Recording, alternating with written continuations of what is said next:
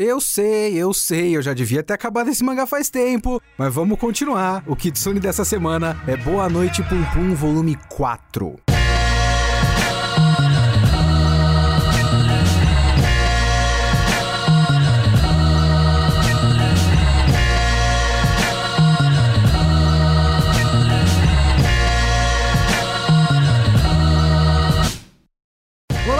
Leonardo Kitsune e o Kitsune da Semana é o meu podcast semanal para eu falar do que eu quiser, do jeito que eu quiser. A ideia é que toda semana tem uma review.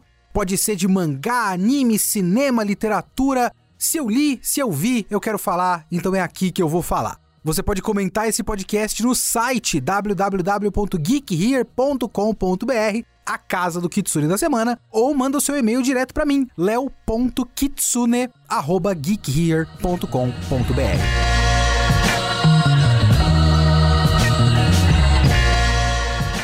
Senhores, o meu plano agora é não enrolar demais com Boa Noite Pum Pum. Eu, eu fui me perdendo em outras coisas, tipo, acho que eu fiz o Pum Pum e depois saiu, sei lá, o Não Olhe para Cima, Matrix, Homem-Aranha, uma sequência de coisas que eu queria fazer assim, de época. O próximo, por exemplo, vai ser isso, vocês obviamente já sabem o que, que vai ser.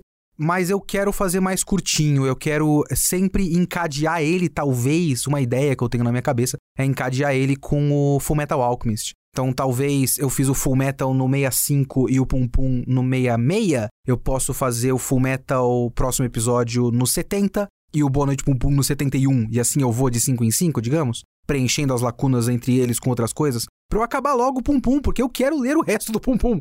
Esse é o volume 4 de 7 da edição da JBC. Então, se você tem as edições da JBC, você sabe que é uma edição dupla. No original são 13 volumes, eles compilaram um volume duplo. Então é o equivalente aos volumes 7 e 8 do original japonês. Mas, mais uma vez, como eu já disse algumas vezes aqui nos podcasts do Boa Noite Pum Pum, esse mangá é muito bem escrito. E nos dois volumes anteriores, se eu não me engano, era muito curioso como ele formava um arco perfeito dentro da junção de dois volumes que provavelmente não foram exatamente planejados para serem uma dupla. Esses também são assim, esses são muito próximos disso. O conjunto desses dois volumes que formam o nosso volume brasileiro, volume 4, ele forma um arco muito interessante de você pegar o Pum Pum num momento muito fragilizado e ter quase um arco, um gráfico em forma de sino. Ele tem um longo período de baixa, possível, potencial positividade e aí ele vai cair de novo. Tipo, a gente vê um sinal final de algo potencialmente muito ruim pro menino Pum Pum. E esse também foi um dos volumes, até o momento, que eu mais senti coisas que eu me identifico. Mais uma vez eu preciso eu preciso fazer um disclaimer. Porque às vezes você fala esse tipo de coisa e sabe o, o velho papo do você fala que se identifica com o Shinji do Evangelion e alguém fala, ah, então você gosta de bater punheta pra menina em coma? Não, ô filho da puta. Não é como se eu me identificasse com cada uma das atitudes do personagem fictício. Não é assim. Mas tem muitas das coisas que são mostradas em relação ao Pum Pum que eu entendo a lógica, eu entendo o caminho dos sentimentos do Pum Pum, porque eu já senti e passei por coisas próximas. E mais uma vez, mesmo assim, Pum Pum não me pega com essa força que as pessoas falam. O que em nenhum momento me fez pensar que o mangá é pior. Porque a lenda do Pum Pum, eu já comentei isso várias vezes, a lenda do Pum Pum é, você fala de Boa Noite Pum Pum, de Oyasumi Pum Pum pras pessoas, e o pessoal fala, nossa, mas é pesado esse mangá, né? Ai, não sei, eu preciso estar num estado muito bom para ler, porque senão eu fico muito mal. Eu nunca fico mal lendo Pum Pum. Eu só acho um mangá inteligentíssimo, muito bem escrito, a ponto de eu identificar a verdade nessa ficção. É uma, uma ficção, um texto que tem muita verdade nele. E eu entendo essas verdades porque eu conheço essas verdades. E eu gosto, eu acho muito bem feita a maneira como o Inyo Asano consegue retratar essas verdades de maneiras, como é que eu posso dizer, líricas, oníricas, metafóricas e também reais. Ele tem esse equilíbrio sempre entre algo representativo, algo metafórico, algo metafísico, mas também coisas muito pé no chão, sujeira muito real da vida. E essa é a parte que eu mais gosto. Esse, essa junção dessas coisas em Boa Noite Pum é uma das coisas que eu mais gosto no mangá. E o quanto ele é complexo. Ele é um mangá muito complexo. Porque cada um dos volumes, mesmo que sejam volumes duplos, né? Cada um dos volumes tem uma quantidade até de aspectos diferentes de uma mesma questão. Isso é uma das coisas que eu mais gosto em arte, quando a arte vai tentar expor algum tema, tratar de algum tema e ela consegue abordar esse tema de vários ângulos diferentes. E é isso que eu acho que o Pum Pum faz. O que acontece nesse volume 4? A gente pega o Pum Pum logo depois da morte da mãe dele, que foi no volume passado. A família dele nunca foi nada de bom para ele. Então a gente pega o Pum Pum logo depois da morte da mãe. A gente vê uma das primeiras coisas que é: ele pega uma das cartas que era do pai dele e que na verdade não eram do pai dele. A mãe dele nunca foi uma boa mãe, como eu falei no, no episódio passado. Mas uma das coisas que ela fazia era escrever cartas fingindo que era o pai, pro Pum Pum ter a ilusão de que o pai dele ainda se importava com ele. E o Pum Pum lê esse bagulho. Então, tipo, logo depois da morte da mãe, ele tem uma prova de que o pai não se importa com ele. E aí aparece o pai. E o pai continua a mesma pessoa, que é um lixo de ser humano. Ele ignora o pai, ele não quer saber do pai. O pai fala: Não, vem morar comigo, filho. É como se isso fosse significar alguma coisa nesse período. O Pum Pum não quer saber, recusa o, a oferta do pai. Tem uma conversa com o tio, uma conversa absurdamente esquisita com o tio, e aí ele resolve morar sozinho. E é boa parte desse volume é focado na vida solitária do Pum Pum e num caminho para que essa vida solitária deixe de ser uma vida solitária. Só que a gente passa por um longo período do Pum Pum perdido na vida completamente e principalmente preso a Aiko. Ele vê a Aiko no metrô um certo dia e ele fica tentando encontrar a Aiko na rua o tempo todo. Ele se muda para um apartamento próximo da região onde ele encontrou a Aiko para tentar fazer um desses encontros fortuitos com a Aiko de novo. Não dá certo por, ao longo de todo o volume. Ele reencontra uma menina de, um, de, de uns volumes passados que ele tinha ido numa exposição da irmã da amiga dele, de, acho que namoradinha dele numa época. E aí ele reencontra essa irmã, que é a artista. E ele começa um relacionamento com ela. E esse relacionamento tem uma possibilidade de algo positivo dentro de toda a complicação dele. Essa é uma das coisas mais interessantes para mim dessa relação deles, porque é uma relação que pode ser no plano geral das coisas positiva, mas ela tem muitos asteriscos, muitas coisas negativas. E aí, no fim, a gente vê que a Aiko voltou. Não para ele, tipo, os amigos dele reencontram a Aiko no meio da rua. Mas é um, um, sinal, assim, o grande cliffhanger do volume é esse. A Aiko está aí, está de volta. Então, ele talvez pudesse ter deixado a Aiko para trás. Tem um, umas páginas que ele dá adeus para a ideia da Aiko por conta desse relacionamento que ele tem com a Sati nesse volume. E aí, a Aiko volta. Então, é foda porque o Pum Pum tá preso num ciclo absurdamente tóxico e ele poderia ter se livrado desse ciclo tóxico, mas o mangá já deu sinal de que ele não vai sair desse ciclo tóxico. E esse arco, esse círculo, né, no fim das contas é um círculo. Esse círculo desse volume é um círculo muito inteligente, assim como condução do roteiro é muito interessante porque o Pum Pum ele é tão vítima dele mesmo quanto das circunstâncias. Ele é um dos temas desse volume o quanto ele não é culpado de ser como ele é, ao mesmo tempo que ele também é culpado. Então a questão não é tão simples, né? Não dá para o, o mangá faz questão de deixar claro que não dá para você definir, cravar em pedra, assim, apontar e dizer o Pum Pum é um coitado e ele é só vítima das circunstâncias, porque tem muito que foi a atitude dele também. E essa é uma das inteligências desse roteiro, assim, é um mangá extremamente bem escrito.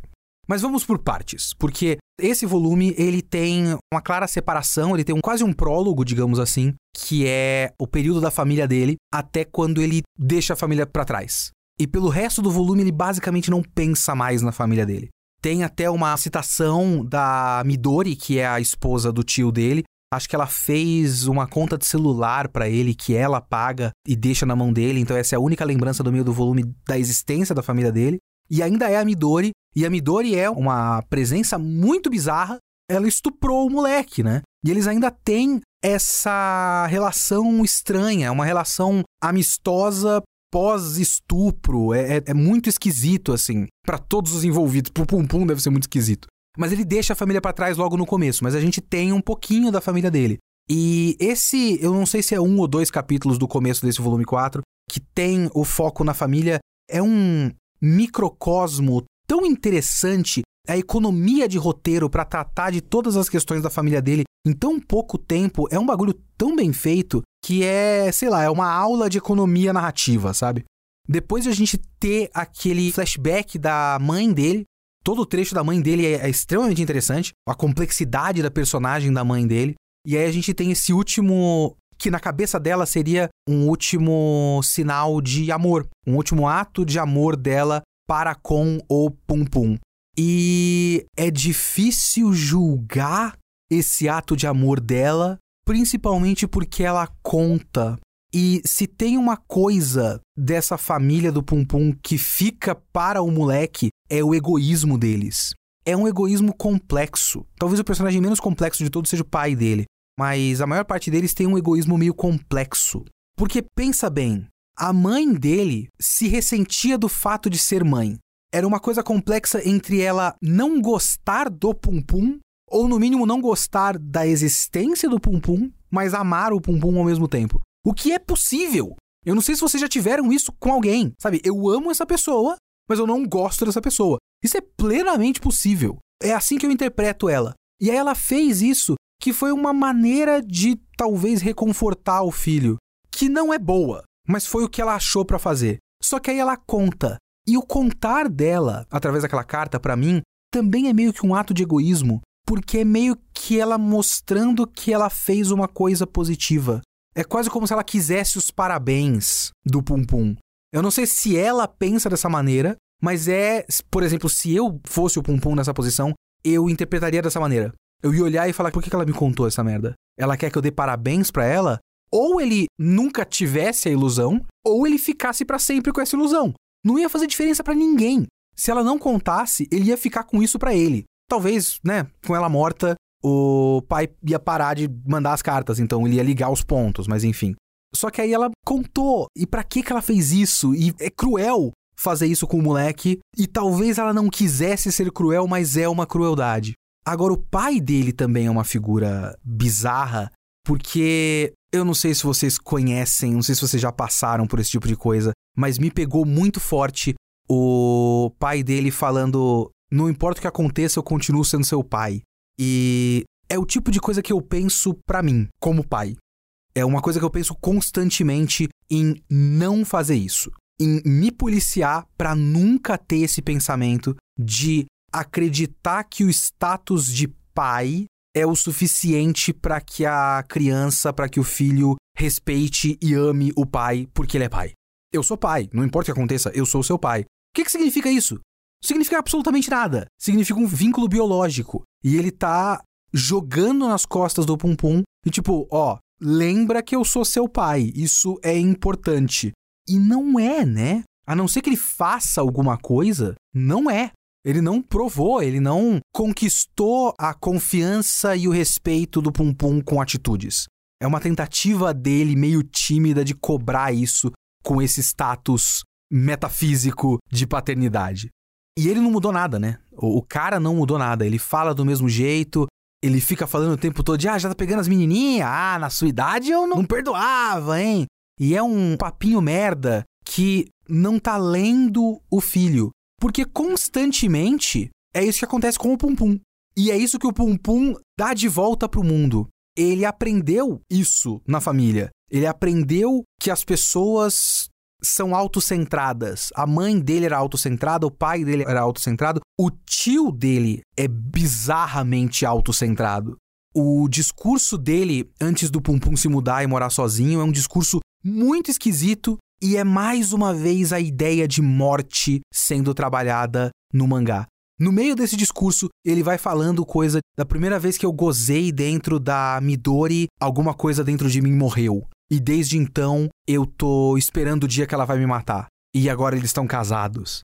E é um papo muito esquisito. um papo sobre consequências e sobre atitudes e tudo mais, que também já apresenta essa temática da responsabilidade do Pum Pum sobre as próprias atitudes, mas no meio de um papo muito estranho. Então é muito difícil pro Pum Pum. A formação do personagem é muito boa.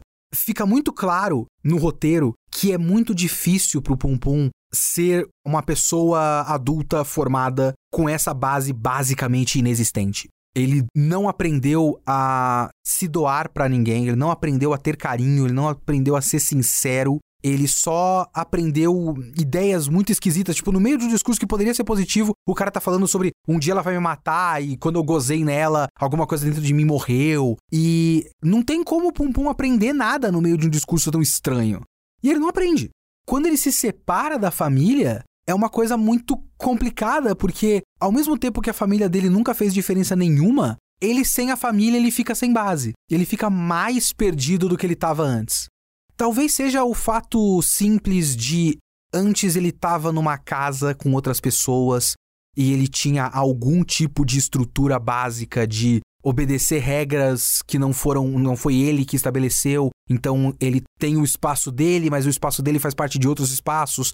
Quando ele não tem nada disso, quando ele não tem nenhum limite, ele vai morar sozinho, ele simplesmente não tem nenhum motivo de viver. Ele perde completamente o motivo de viver, o rumo. O mínimo de estrutura horrorosa que a família dele dava para ele, ele perde e faz muita diferença. E aí a gente passa por um período muito interessante no mangá. Esse período que ele vai morar sozinho, primeiro que, mais uma vez, trabalhando a ideia de morte, porque ele se muda para um apartamento que uma pessoa morreu dentro dele antes, então o inquilino anterior morreu dentro do apartamento. Ele não se importa com isso, ele vai morar dentro do apartamento que uma pessoa tinha morrido antes.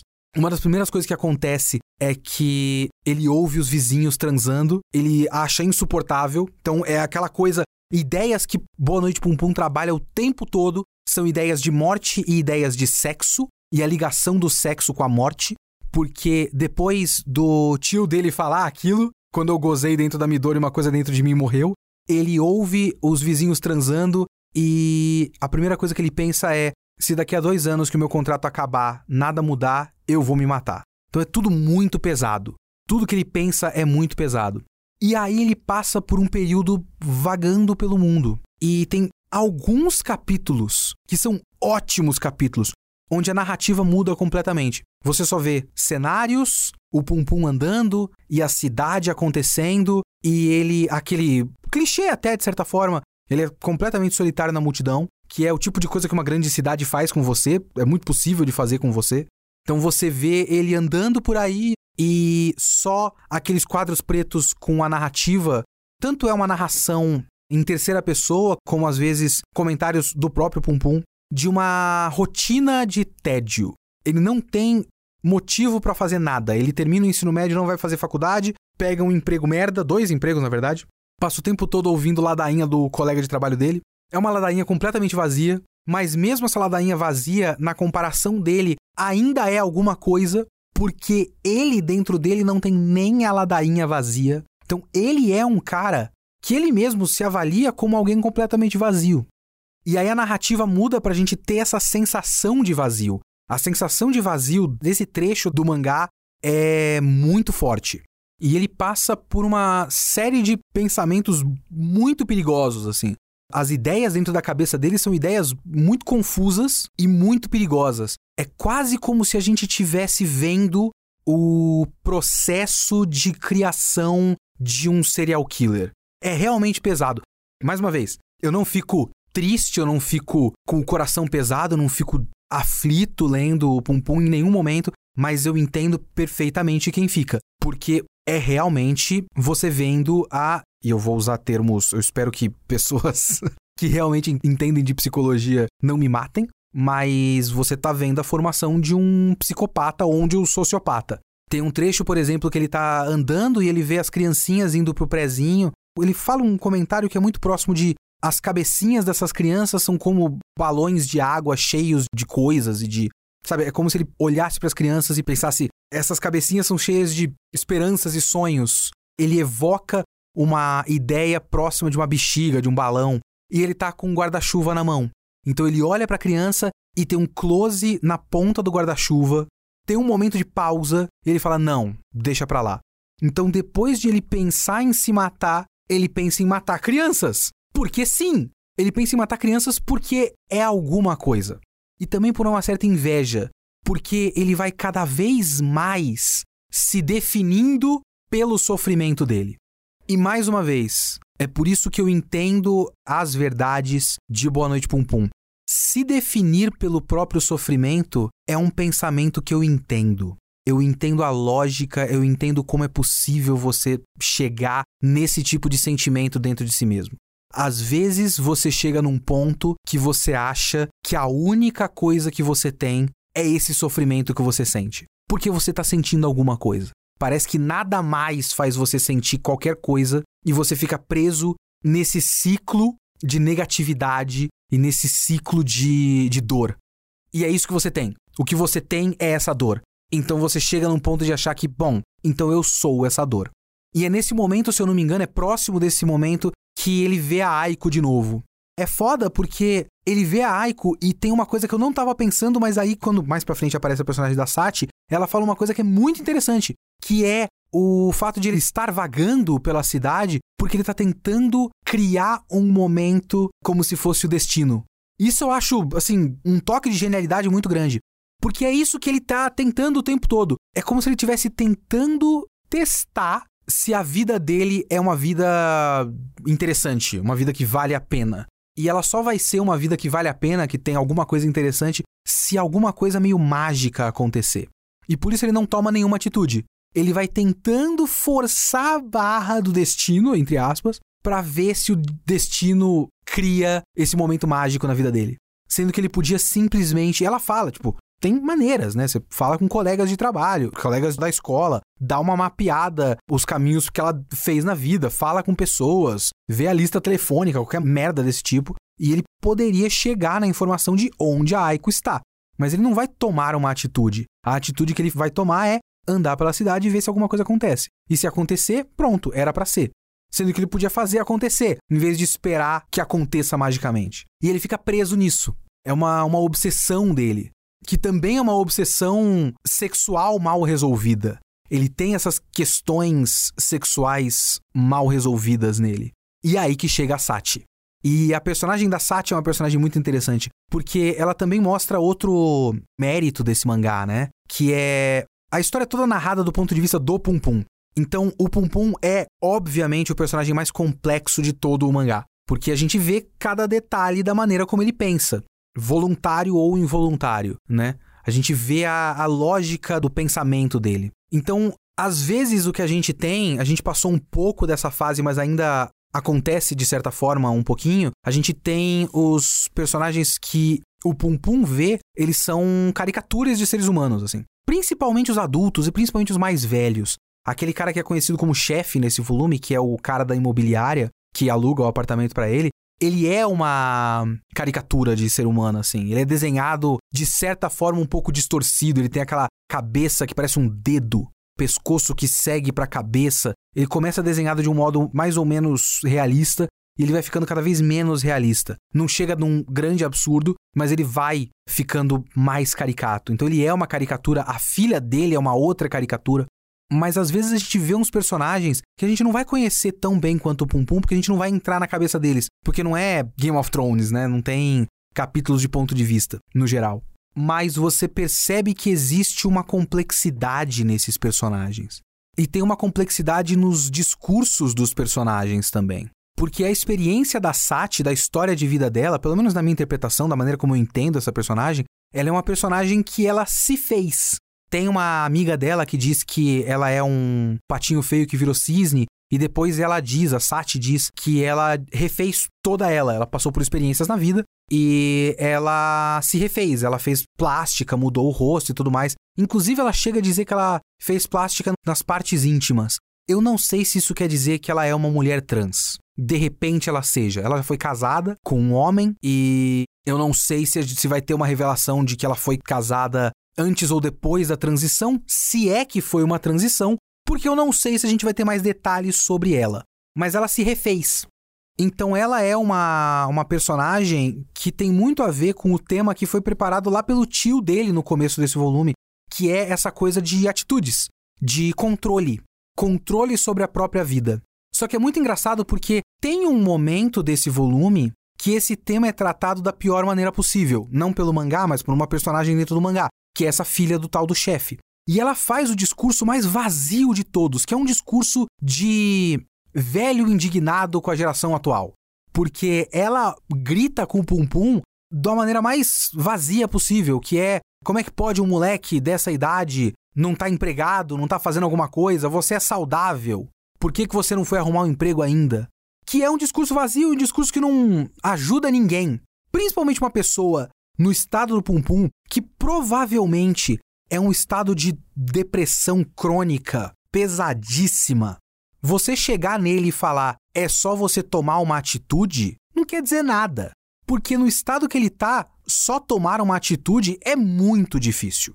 É quase como se ela estivesse olhando para um cara que tá em depressão e falar: O quê? Você tá triste? Por que, que você não fica feliz? Sabe, já ouviram esse discurso? Ah, quando você tá em depressão, é só você sair numa praça e caminhar e ver as árvores, e ver o céu azul, e ver que o mundo é legal e que tá tudo bem, e que você pode não ficar triste. Está triste? Não fique triste. É isso. Então ela faz esse discurso. Se você está triste, não fique triste. Só que logo depois, a Sati faz um discurso muito próximo disso, quando ela fala da própria vida dela. Ela faz esse discurso de maneira razoavelmente mais sensível, digamos assim. Ela dá um exemplo próprio e ela fala que ela ficou indignada porque ele não falou nada e ela teve que defender ele naquele momento. Mas ela faz um discurso muito próximo de eu fico indignada porque você não toma atitudes e você devia tomar atitudes, você devia fazer alguma coisa da vida. E ela tá incentivando ele a fazer alguma coisa, através de escrever o texto do mangá e tudo mais.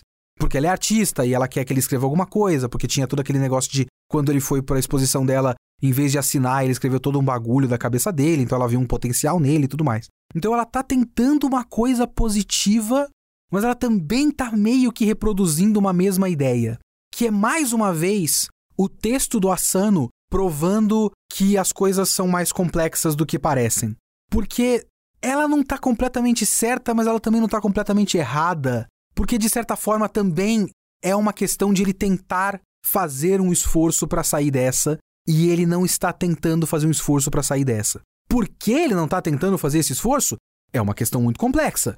O estado depressivo dele é muito grave, mas precisa também de uma certa força de vontade da parte dele. Então, todas essas questões são muito complexas e o texto do mangá abarca essa complexidade. Então, esse para mim é o grande trunfo do mangá como um todo. E que ele consegue fazer isso de todas as maneiras que não são só o texto, é também a quadrinização, o ritmo e as representações visuais. Como, por exemplo, nesse mangá, nesse volume do mangá, o Pum Pum passa por outras duas representações visuais. Porque a gente conhece ele como esse passarinho, né? Só que ele também tem uma máscara, uma máscara de Tengu, quase, que tem aquele biquinho. Sabe, é muito próximo da máscara do, do, do cara que é um ferreiro no Kimetsu no Yaiba. Que eu acho que é uma máscara usada em momentos de um desejo sexual incontrolável da parte do Pum Pum. Só que ele também passa por um período onde ele é um triângulo. Então, antes ele era um passarinho super simplificado, agora ele transita entre um triângulo perfeito e um, uma pirâmide, digamos assim, uma pirâmide 3D, que é um momento que ele se fecha. Então, todo esse período onde ele está só vagando na vida sozinho é um momento que ele se fecha. E para representar esse fechamento dele, pelo menos a minha interpretação é essa, para representar esse fechamento, ele vira uma forma geométrica. Assim, um, um bagulho completamente hermético, fechado dentro de si mesmo, assim. Ele tem até um rostinho dentro desse negócio, mas é um rostinho dissimulado.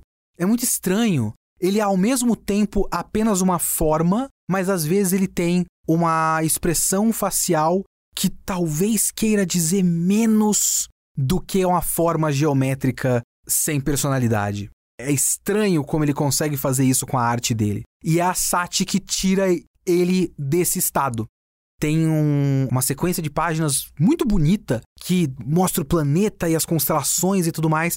E aí aquela pirâmide saindo e cuspindo o Pum Pum para fora. E é um momento onde ele consegue sair daquele casulo que ele tinha criado para ele mesmo. E essa é a. Mais uma vez, eu tô aqui só batendo palma pro mangá nesse podcast. É foda porque esse foi um momento que eu tava na leitura pensando: será que resolveu o personagem? Não deve ter resolvido o personagem. Como se ele tivesse criado um casulo e agora ele saiu do casulo. Não, né? E é mais do que isso. E é aí que eu falo que é um pensamento de sociopatia muito forte. Porque ele tem um trecho muito rápido onde ele vai encontrar a Sati para ver os fogos de artifício. E a Sati tá sendo perseguida por um colega de trabalho dela. E ela pediu pro ex-marido dela acompanhar ela depois de sair do trabalho. Pro cara não. Porque o cara perseguiu ela e descobriu o endereço dela e tudo mais. E o Pum Pum também vê isso. E ele olha e o cara fala: ah, ela tinha um namorado, por que, que ela não, não me avisou, né? E o Pum Pum interpreta dessa maneira também. Tipo, essa mulher tá falando comigo esse tempo todo, me dando esperança de alguma coisa, mas ela tem namorado. Ela me traiu. E ele começa a pensar em matar a Sati. E antes disso, ele tinha pensado em estuprar a Sati. Uma das primeiras coisas que acontece nesse volume é que eles ficam bêbados, ele fica bêbado pela primeira vez na vida, e ele acorda e a Sati tá uh, dormindo de perna aberta, de calcinha, e ele olha pra calcinha dela, e ele não faz nada, mas fica muito tempo pensando: da próxima vez que eu ver uma perna reganhada de mulher na minha frente, eu vou meter o meu pau lá dentro. E é tudo muito vulgar, e é tudo muito pesado, e ele pensa. Então, nesse volume, ele já pensa em se matar, matar crianças, matar uma mulher porque ela deu esperanças falsas para ele e se matar e estuprar essas mulheres. Ele passa por um ciclo muito forte. Esse pensamento dele é um pensamento de ela tinha que corresponder aos meus sentimentos, ela me deu falsas esperanças e agora ela tá com outro, por isso eu vou matar ela é tipo a história mais típica de feminicídio que você vê em jornal por aí. História de ex-namorado que não consegue lidar com o fato de que a namorada tá com outro depois da separação e vai lá e mata a mulher. História super comum. Então, todo esse ciclo de pensamento dele é um ciclo de pensamento muito complexo e muito completo. Tipo, você consegue mapear o caminho da psicologia do Pum Pum. É muito foda. E ainda tem aquilo que, que eu já tinha comentado antes. Porque depois que ele começa com esse relacionamento, ele também se afasta um pouco, porque ele chega a dar adeus para as outras meninas da vida dele. Porque ele estava preso nessas meninas, principalmente a Aiko. E ele dá adeus para elas, porque agora ele tá com outra mulher na cabeça dele. Mas ele também se afasta. E ele faz um discurso muito próximo de: se eu vou ser feliz com você agora, por que, que eu sofri antes? Que é aquilo que eu já tinha falado ele se definiu pelo sofrimento dele. E agora ele tem a possibilidade de não sofrer. Então, quem é ele? Tipo, quem sou eu? Ele acreditava que o que definia a existência dele era esse sofrimento e esse sofrimento psicossexual bizarro. Só que agora ele tem a chance de um relacionamento ok. E aí ele não consegue mais definir quem é ele mesmo. Então tudo isso, todo esse, esse arco desse volume é muito inteligente, muito bem escrito, né? E o foda é que, dentro de toda essa complexidade desse volume, ele ainda tem uma outra coisa paralela que vai rolando, que é a questão das seitas. E é aí que tem toda uma outra camada desse mangá que eu ainda não sei definir. Porque existem muitas representações visuais, metafóricas em Boa Noite Pum Pum. Só que às vezes eu fico achando que elas se confundem, de propósito no caso, e elas dão margem para uma interpretação de que talvez, de fato, exista algo sobrenatural ou divino dentro desse mangá. E eu falo disso principalmente porque tem aquele amigo dele, eu, eu esqueci o nome do cara, Mimoro, Mamoro, não lembro agora. Esse cara, ele tem um sonho com o um maluco de uma seita Pegasus abrindo uma porta no ar no quarto dele, chamando ele para Pegasus, acho que ele recusa e o cara fecha a porta. Eu não sei se esse moleque conhecia esse cara da Pegasus, mas ele tem esse sonho e eu fico muito pensando até que ponto é só um sonho. Eu acho que tá lá para confundir de verdade. Mas de qualquer forma, não é a primeira vez que aparecem essas seitas no mangá. Eu acho que tinha alguma coisa próxima da. A mãe da Aiko tinha uma coisa muito parecida com isso antes. Aí eu acho que tem uma outra seita que eu não lembro muito bem que é citada, ou alguém que era ligado com uma seita que morreu, um negócio assim. E aí tem um negócio muito curioso nas últimas páginas desse mangá, que é eles estão esperando na frente da editora para fazer a reunião com o editor para ver se eles conseguem publicar o mangá deles. E as coisas se misturam tematicamente com esse mangá, porque os mangás que o Pum Pum lê são mangás de fantasia. São provavelmente eh, esse esse mangá, o Boa Noite Pum Pum é antes da onda do isekai. Mas eles são mangás de fantasia muito próximos da ideia do que o isekai está cobrindo hoje, que é a necessidade de fuga, né? Fuga da nossa realidade. São haréns e etes de fantasia e hentai, basicamente. É isso que ele lê. Porque ele tem essa coisa mal resolvida sexual muito forte. E ela diz que não quer escrever mangá que seja fuga da realidade. Ela quer escrever mangá que seja enfrentamento da realidade. E aí eles estão lá esperando para apresentar esse mangá de enfrentamento da realidade e tem um pessoal num carro de som na frente da editora fazendo tipo um manifesto 2D. Um manifesto pelo direito deles de mergulhar num mundo 2D, de se relacionar com mulheres 2D, que são talvez superiores a mulheres 3D e tudo mais. Os caras estão fazendo um manifesto público pelo direito de fuga da realidade. E aí eles são tirados desse palco para entrar esse Pegasus. E esse cara ele primeiro diz que vai ser candidato a governador de Tóquio, bizarramente, e depois fala que o mundo vai acabar em breve. É um discurso muito doido. Antes disso, você já tinha esse cara reunindo numa uma reunião dessa seita em cima de um prédio e tudo mais. E você tem uma pequena apresentação de vários personagens ali. Todos eles têm nomes fictícios, os nomes são todos esquisitos e tudo mais. E isso é uma coisa muito forte do Japão, né? Esse histórico de, de seitas é basicamente a versão japonesa de igreja evangélica no Brasil, que é uma coisa muito predatória de pegar pessoas em um momento de fragilidade e reunir essas pessoas em seitas malucas. Eu não sei o que essa porra dessa seita vai fazer nesse mangá. O que eu sei é que o Pum Pum é o alvo perfeito para esse bagulho. Então o que você tem no final desse volume é um, sei lá, uma placa, um neon gigantesco de vai dar merda enorme no mangá, que é tanto a volta da Aiko quanto esse Pegasus e talvez uma possibilidade de rejeição na editora, porque ele não consegue lidar com rejeição, ele não consegue lidar com a rejeição nem da Sati e como ele vai lidar com a Aiko caso ele volte a cruzar fisicamente com a Aiko, né, ver a Aiko, falar com a Aiko de novo. Como ele vai lidar com a existência da Aiko de novo na vida dele, junto da Sati e junto de um possível rumo para a vida dele e mais talvez a presença dessa seita e é foda porque também tem uma coisa de antes ele tinha aquele deus deus Roy e nesse volume ele pensa nisso e depois deixa para lá. Então ele meio que deixou esse deus barra amigo imaginário dele de lado que talvez possa ser substituído pela seita. Então eu tô só chutando coisas de um mangá que já acabou, né? Eu só continuar lendo. Eu vou continuar aqui no podcast. Mas são coisas que eu fico pensando nas possibilidades narrativas, sabe? No que vai dar para esse personagem. Então é um, uma colcha de retalhos muito complexa que o Inyo Asano criou. Ela é muito cheia de camadas, né? Muito pro personagem é tudo muito complicado. E é até triste de você ver momentos de felicidade dele assim, né? Que ele tá brincando na neve com a Sati e tudo mais. Sempre tem uma outra camada de melancolia por baixo do que tá acontecendo, mas é uma espécie de momento de felicidade e pelo menos paz para ele, que não tem a mínima possibilidade de continuar. Porque eu não acredito na possibilidade de coisas positivas dentro de Boa Noite Pum Pum. Então é isso, foi um mais um ótimo volume, assim, esse volume 4, mais um volume que quase traça um arco perfeito, um círculo perfeito de possibilidade de algo positivo e aí a gente vê assim a iminência da queda e de vários aspectos diferentes, né? O aspecto da vida urbana, sabe? São muitas coisas para comentar. Essa coisa da cidade te engolir.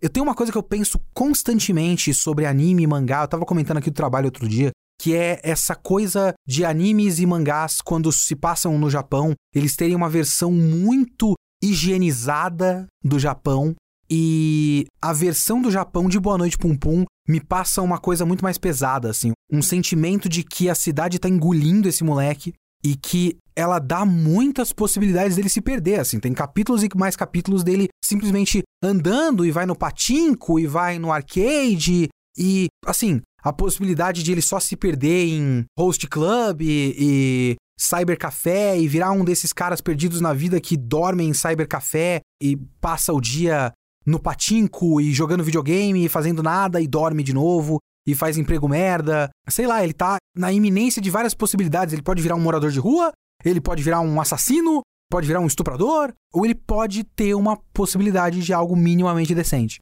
Então é, é um, um ótimo mangá, é um mangá foda até o momento, extremamente bem construído, bem pensado, um monte de camadas diferentes, só para fazer o meu boletim da tristeza como sempre. Não, eu não terminei esse volume muito triste, eu só terminei o volume mais uma vez admirado com Inyo Asano. É um baita mangaka e um dos melhores mangakas em atividade hoje, com certeza. Eu li pouca coisa dele, mas o cara é ótimo. Fazer o quê? Então, mais um ótimo volume de Boa Noite Pum Pum. Eu quero não demorar tanto mais entre um volume e outro. Então, eu quero fazer isso em breve. Um próximo volume, o volume 5 do Boa Noite Pum Pum, pra gente acabar logo com esse negócio. Tanto ele quanto Full Metal. Pra eu começar outras séries de outros mangás também. Outras coisas que eu quero fazer volume a volume aqui no. Ou conjuntos de volumes, como eu tô fazendo no Full Metal e como eu fiz no Kimetsu no Yaiba. Então é isso, até o próximo volume. Eu vou prometer? Ah, eu vou, eu vou dizer em breve, em breve, a continuação de Boa Noite Pum Pum.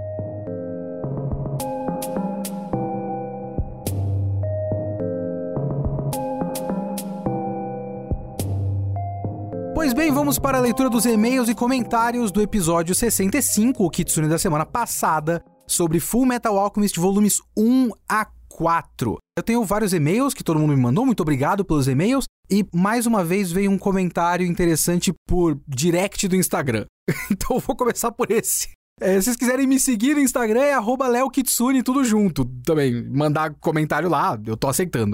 Mas deem preferência para o site de qualquer forma. Vão lá no site www.geekhere.com.br. Comentem lá no site, fica ali tudo facinho de achar. Mas eu vou ler aqui o comentário da Cíntia. Ela falou: Ouvi o último episódio do podcast sobre Full Metal e achei hilário que justamente a personagem que criticou tenha uma boa memória, visto que frequentemente você comenta que não se lembra das coisas. Senti um rancor aí. Eu, eu não sei, não sei para que esse ataque pessoal na minha direct do Instagram. Mas tudo bem. Obrigado, gente. Obrigado. A propósito, meu nome é Cintia, tenho 31 anos e sou do interior de São Paulo. Abraço para você, Cintia. Eu vou fazer questão de esquecer o seu comentário. Obrigado pela mensagem. Deixa eu ler o e-mail aqui do Bispo. Olá, Kitsune, me chamo Bispo. Gostaria de fazer alguns comentários sobre esse início de Full Metal. Você falou sobre a parte dos mineiros e como, embora a parte que você sinta uma sensação de deslocado, serve para falar sobre a corrupção do exército, concordo muito, mas também acho que ela está ligada com outros contos desse começo de mangá.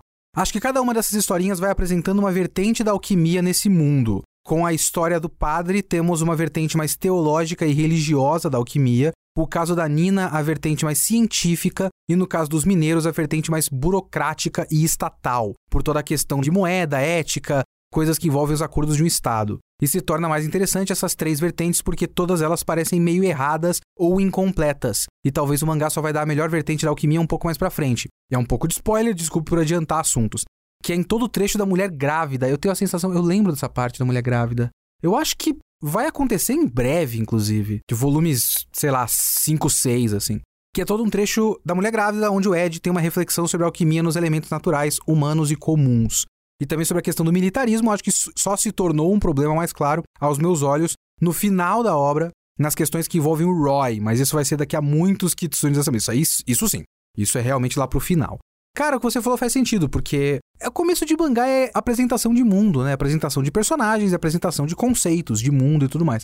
Como o Fullmetal Alchemist é um mangá muito completinho, muito bem pensado, bem estruturado, ele consegue amarrar a ideia de alquimia em várias camadas diferentes. Então, como é um mundo muito regido pela prática da alquimia, ele vai apresentando como a alquimia influencia em várias esferas diferentes da vida e da sociedade. Então você tem a relação da religião com a alquimia no começo, você tem as consequências econômicas da alquimia, a proibição de criar ouro, por exemplo. Então, sim, de fato, tem bastante sentido. Quando eu falo que é meio deslocado, eu falo no sentido mais específico de trama mesmo. De a gente sabe que existe um grande plano e a gente vai percebendo ao longo do tempo que os primeiros capítulos do mangá, do padre, do pai Cornelo, eles têm a ver com a trama, eles fazem parte do grande plano. A trama do trem e a trama dos mineiros, que são dois capítulos do primeiro volume, não estão completamente conectados ao grande plano dos homúnculos. É mais nesse sentido, um pouquinho mais específico, mas você tem toda a razão no que você falou. E eu vou ler também o e-mail aqui do Vitor Machado. Sou mestrando em física. É, no caso, o Vitor Machado, não eu. Eu com certeza não sou mestrando em física. E é a primeira vez que mando um e-mail pro seu podcast, que é o meu favorito, diga-se de passagem. Muito obrigado, muito obrigado. Será que o meu podcast é o favorito de mais alguém? Deve será? Alguém mais deve gostar mais do meu podcast do que de outros. Mas tem 500 milhões de podcasts por aí, né? Vamos lá. A respeito do último episódio sobre os primeiros volumes de Fullmetal Alchemist, queria dar a minha visão sobre alguns pontos que você abordou. Primeiramente, é importante eu dizer que eu não li o mangá, apenas assisti ao anime Brotherhood. Por isso, caso eu fale algo que não faça sentido devido às mudanças, a diferença de adaptação, pode dar um toque. Do que eu lembro do seu e-mail, não. Existem questões do Brotherhood que são muito mais de ritmo e direção do que realmente de acontecimentos. Mas eu também estava dando uma olhada na relação entre as coisas e o Brotherhood dá uma embaralhada nos acontecimentos em certos pontos da história. Não acho que seja muito grave, mas eu também não sou um conhecedor do Brotherhood porque eu não vi. Mas vamos lá. A questão da cena cool na igreja, onde o Edward dá o sermão da menina, é sem sombra de dúvidas uma das maiores cenas de falta de empatia que eu já presenciei. A garota, em seu momento de fragilidade, recebe como resposta um grande vida que segue do Edward, em uma cena que enaltece a racionalidade como superior a qualquer conforto religioso ou mesmo expressões emocionais. A cena é um reforço dessa perspectiva anteriormente mostrada, quando Edward lê os componentes químicos de um corpo humano como se isso resumisse a experiência humana como um todo. E a cena realmente trata a situação como veja como o protagonista é cool e badass e fala a verdade na cara. Então é, é muito do que eu tinha falado é, no podcast, assim. Eu ainda acho que ele tenta fazer as duas coisas, só que uma coisa entra em conflito com a outra. Ele tenta mostrar, olha como o protagonista é badass e fala a verdade na cara e ele é muito foda e estiloso e cool, ao mesmo tempo que tenta mostrar como, olha como tudo isso não foi bom para essa menina que tá simplesmente abandonada, sem chão, depois de perder toda a esperança que ela tinha. E que ele tá sendo babaca. Ele tenta fazer as duas coisas, mas eu acho que a segunda coisa o mangá não faz com sucesso. E isso é um problema para mim. Isso é um defeito de narrativa, sabe? Pelo menos na minha interpretação. Porém, esse é o porém com vários es e caps lock do próprio e-mail aqui. Sempre encarei o episódio da transformação da Nina em Quimera como um tapa na cara desse Edward militante racionalista. Pois se o que importasse de verdade fosse apenas a ciência e os avanços, racionalmente falando, faria todo sentido usar a Nina para fazer experimentos e se, criar quimeras novas e mais complexas. Afinal de contas, o que importa é a racionalidade, não é mesmo? Interpretei isso como um momento de refluxo moral do nosso baixinho irritado, que viu as consequências finais do tipo de discurso que ele próprio propagou. O fim da experiência humana como algo valioso por si mesmo. Experiência humana que passa por emoções, por fé, por cometer erros e tudo mais. Acredito que esse tenha sido não apenas um momento de horror para o protagonista, mas também um momento de evolução pessoal.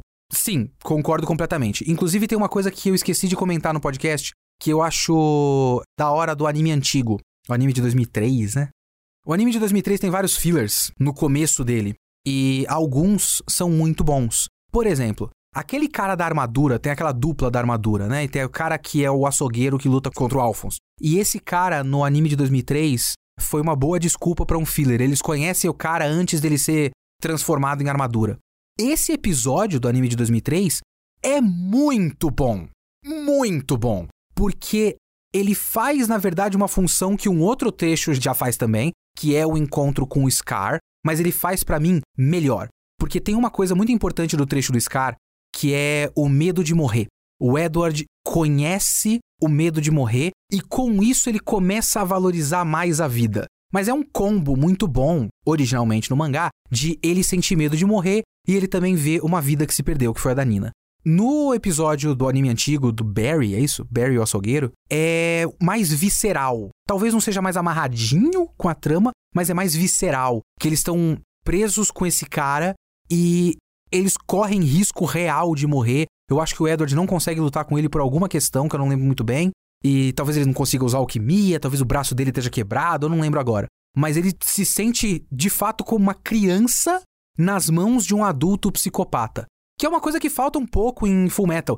Tem um momento muito bonitinho, que é usado como comédia, do Alphonse falando pela primeira vez que eu virei armadura, alguém me tratou como criança. E logo depois ele é colocado no compartimento de carga do trem. E ele fala: é a primeira vez desde que eu virei armadura que eu sou tratado como carga. E falta um pouco disso, falta um pouco a gente ter a sensação que eles são crianças no meio de adultos. Eles não são praticamente crianças, ele é só desenhado para ser mais baixinho, sabe? Ele é basicamente um adulto. Até o Alphonse. Então esse momento é muito interessante. E ele casa muito com essas ideias de ele ter uma experiência menos racional de relação com a vida e com a existência de vida. Então, ponto interessante que você fez aqui. E aí tem um outro aspecto aqui, ó. Um segundo comentário do e-mail dele é sobre a história como um todo. O tema da troca equivalente é obviamente central na trama toda, mas é curioso como eu sempre encarei a moral, entre aspas, da trama de uma forma levemente diferente. Sempre achei que o tema fosse sacrifício. Claro que troca equivalente tem tudo a ver com sacrifício, afinal de contas você sacrifica algo para transmutá-la em outra. Mas eu nunca encarei a pedra filosofal e os homúnculos como uma tentativa de quebrar a troca equivalente ou não sacrificar algo para fazer alquimia. Sempre interpretei como sacrificar o outro. Vou tentar me explicar. Os irmãos tentaram ressuscitar a mãe e falharam, mas eles sacrificaram a si mesmos na tentativa. Inclusive, na verdade, eles não iam sacrificar a si mesmos e acabaram sacrificando a si mesmos. O grande erro deles foi que eles não sabiam que eles teriam que sacrificar a si mesmos para isso. Teriam que dar uma vida para gerar vida. Inclusive, vai muito de encontro ao que você tinha falado antes, né? O Edward ainda achava que para criar vida ele tem que colocar os elementos e compor os elementos. Mas vida é mais do que elementos químicos. Então, para criar uma vida, ele tinha que dar uma vida. E não para criar um corpo, ele tinha que dar os elementos do corpo. Voltando pro e-mail, enquanto que o que os homúnculos fazem é sacrificar outras pessoas. E seria exatamente o que os diferencia moralmente, é quem cada um está disposto a sacrificar. Então queria saber sua opinião sobre isso do tema sacrifício, se você acha que faz sentido ou não. Tudo que você falou faz sentido, Vitor. Inclusive esse ponto de sacrificar a si mesmo e sacrificar o outro é muito interessante, porque desde o começo também a gente viu nesses quatro volumes que tem a revelação da pedra filosofal, que ela é de certa forma depois de você sacrificar vidas humanas, você cria um, um cheat, né? Um código de, de, de, cheat. E você não sacrifica coisas, mas é porque na verdade você já está sacrificando vidas humanas para isso. Então isso tudo faz muito sentido. É que eu não sei até que ponto isso não é só semântica. Porque eu também pensei nisso ao longo de Fullmetal Alchemist.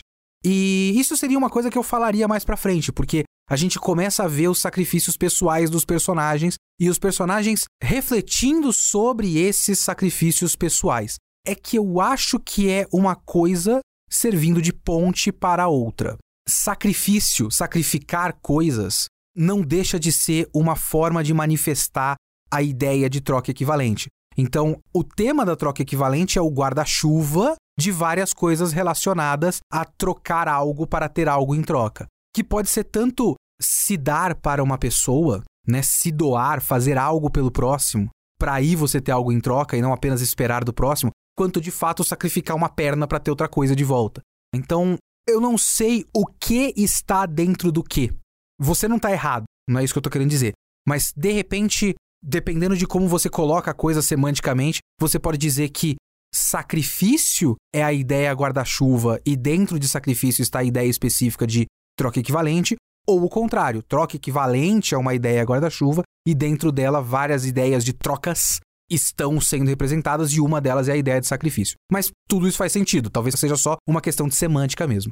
Então, senhores, muito obrigado, abraço para vocês. Continuem comentando no site www.geekhere.com.br ou mandem e-mail para leo.kitsune@geekhere.com.br ou no meu Instagram. Virou moda agora. Manda no Instagram, manda por Twitter, comentem nos meus tweets divulgando o podcast, que aí a gente tem várias respostas também de comentários rápidos que também podem ser feitos no site, ok? Muito obrigado e é isso aí. Este foi o Kitsune desta semana. O Kitsune da próxima semana, vocês já devem ter percebido pelo timing das coisas, será The Batman, o novo filme do Batman com Robert Pattinson, o filme dirigido por Matt Reeves. Até semana que vem.